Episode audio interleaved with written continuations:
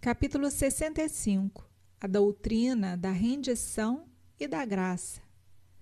Em resposta ao convite de Rama, Hanuman expressou sua opinião de forma clara, palavras doces e cheias de significado. Por que você deveria pedir nosso conselho? Nem mesmo Brihaspati tem algo a dizer que você ainda não saiba. Se é perigoso receber Vibhishana, devemos enfrentar o perigo com demora e julgamento? Há tempo ou oportunidade para um teste? Além do mais, Vibhishana não se aproximou de nós furtivamente.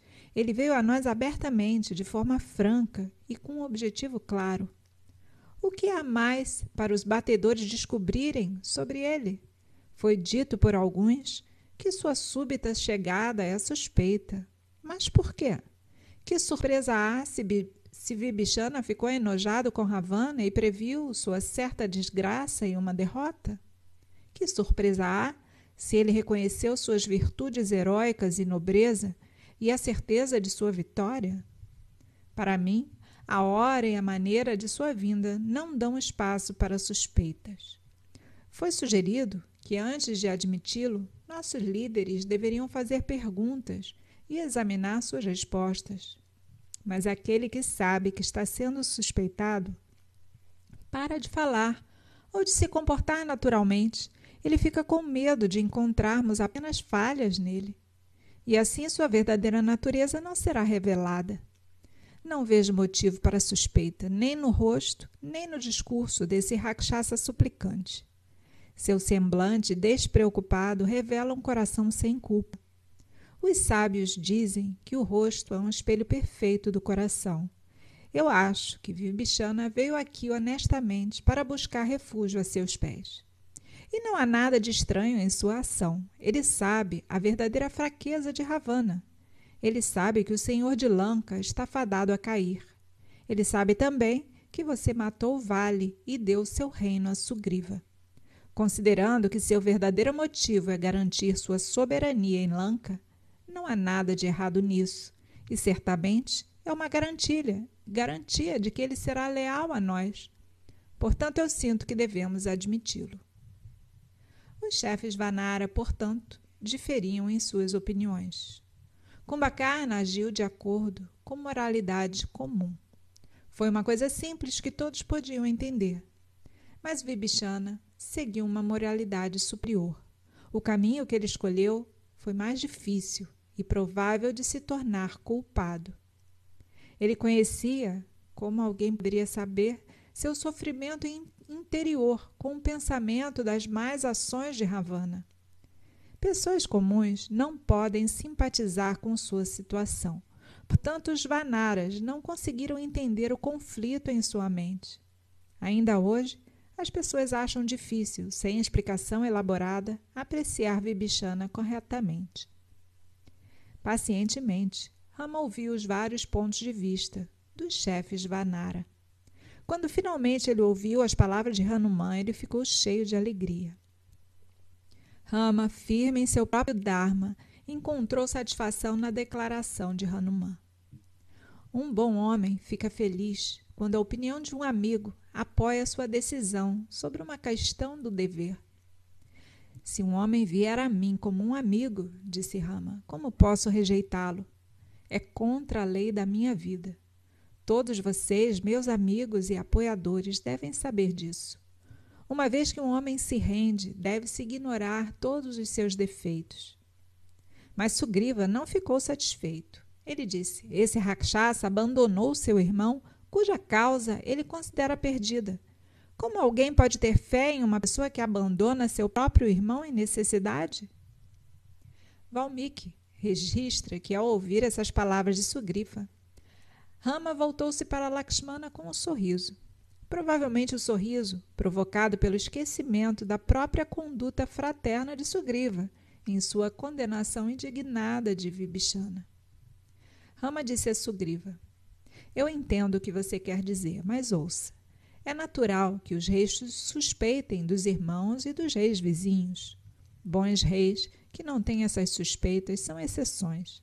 A maioria dos reis imagina que os irmãos os invejam É surpresa, então, que Ravana tenha suspeitado e insultado Vibhishana? O que se seguiu foi Vibhishana temer perigo a si mesmo se ele permanecesse em Lanka. Concluo, portanto, que ele não tem nenhum motivo sinistro contra nós, tendo vindo aqui para refúgio. Vamos mais além, considerando que ele tem os olhos no reino, esperando a derrota de Ravana por nossas mãos. Mesmo nessa ambição, não há nada de errado. Bem, Lakshmana, podemos esperar que todas as pessoas sejam como nosso Bharata? Tendo dito isso, Rama ficou em silêncio por um momento, perdido na lembrança do amor abnegado de Bharata. Então ele falou: Quem no mundo tem tanta sorte quanto eu? Quem tem um irmão como Bharata? E que pai eu tive! Seu amor por mim era tão grande que a sua vida se foi quando eu fui para a floresta. E meus amigos, quem mais é abençoado do que eu com amigos como vocês? Tendo falado assim, ele enxugou as lágrimas em seus olhos e voltou ao assunto em questão. Não vejo sentido no argumento de que Vibhishana nos abandonará, como ele abandonou seu irmão. Ele tinha motivos para abandonar seu irmão e não terá nenhum para nos abandonar. Não queremos Lanka, e se, como é natural, ele quiser, ele pode conseguir somente através da nossa vitória. A partir do ponto de vista da política, seria um erro rejeitar Vibhishana. Mas há uma razão mais forte. Quando alguém vem a mim em busca de refúgio, eu não posso rejeitá-lo. Esse é o meu Dharma. Não importa se eu sofrer como resultado disso. Até ao custo da minha vida, devo cumprir esse meu dever. Nunca poderei me desviar disso. Na verdade, eu te digo, mesmo que o próprio Ravana viesse a mim em busca de santuário, eu o aceitaria sem hesitação. Como então posso rejeitar seu irmão, que não me fez mal algum? Vai traga a Vibhishana. Meu senhor, é maravilhoso como claramente o correto se destaca quando você fala, disse Sugriva, eu vejo as coisas claramente agora. Eu devo ir e trazer Vibhishana. Que ele também se torne um amoroso amigo seu, como nós. E Sugriva foi buscar Vibhishana. Na tradição Vaishnava, esse episódio em que Vibhishana é levado pelo príncipe para seu acampamento e seu conselho é considerado tão importante quanto o episódio do Bhagavad Gita no Mahabharata.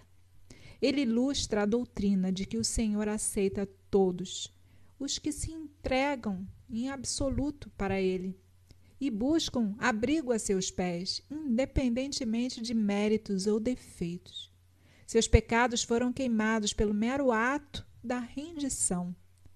Ele é uma mensagem de esperança para a humanidade errante.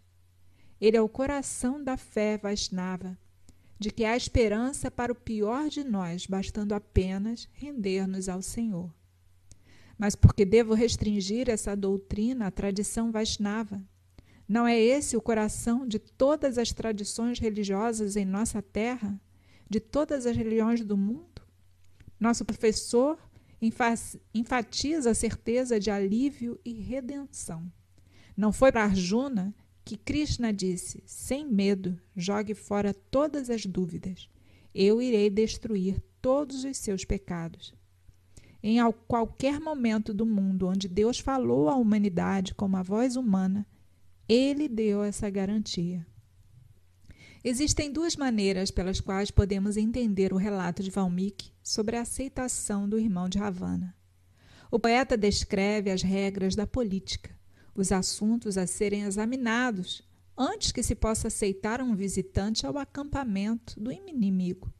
Isso é mostrado nos discursos do rei Vanara, o culto realizado a Hanuman e Rama, o firme defensor do Dharma. Mas além da política correta, vemos aqui o caráter e a personalidade de Rama de natureza e nutrição. Ele disse: Não posso rejeitar ninguém que venha a mim para proteção. Esse é o meu Dharma. Se o próprio Ravana vier até mim, não posso, não poderia rejeitá-lo. Aqueles que veem Rama como o avatar de Deus encontram nesse enunciado a essência da Escritura. A garantia solene que Krishna dá a Arjuna mais tarde no Gita Essa garantia que o príncipe de Ayodhya declara na presença de Sugriva e dos outros nesse episódio de Vibhishana, no Ramayana. Essa garantia divina é a vida e a luz que um mundo cheio de pecado e escuridão precisa.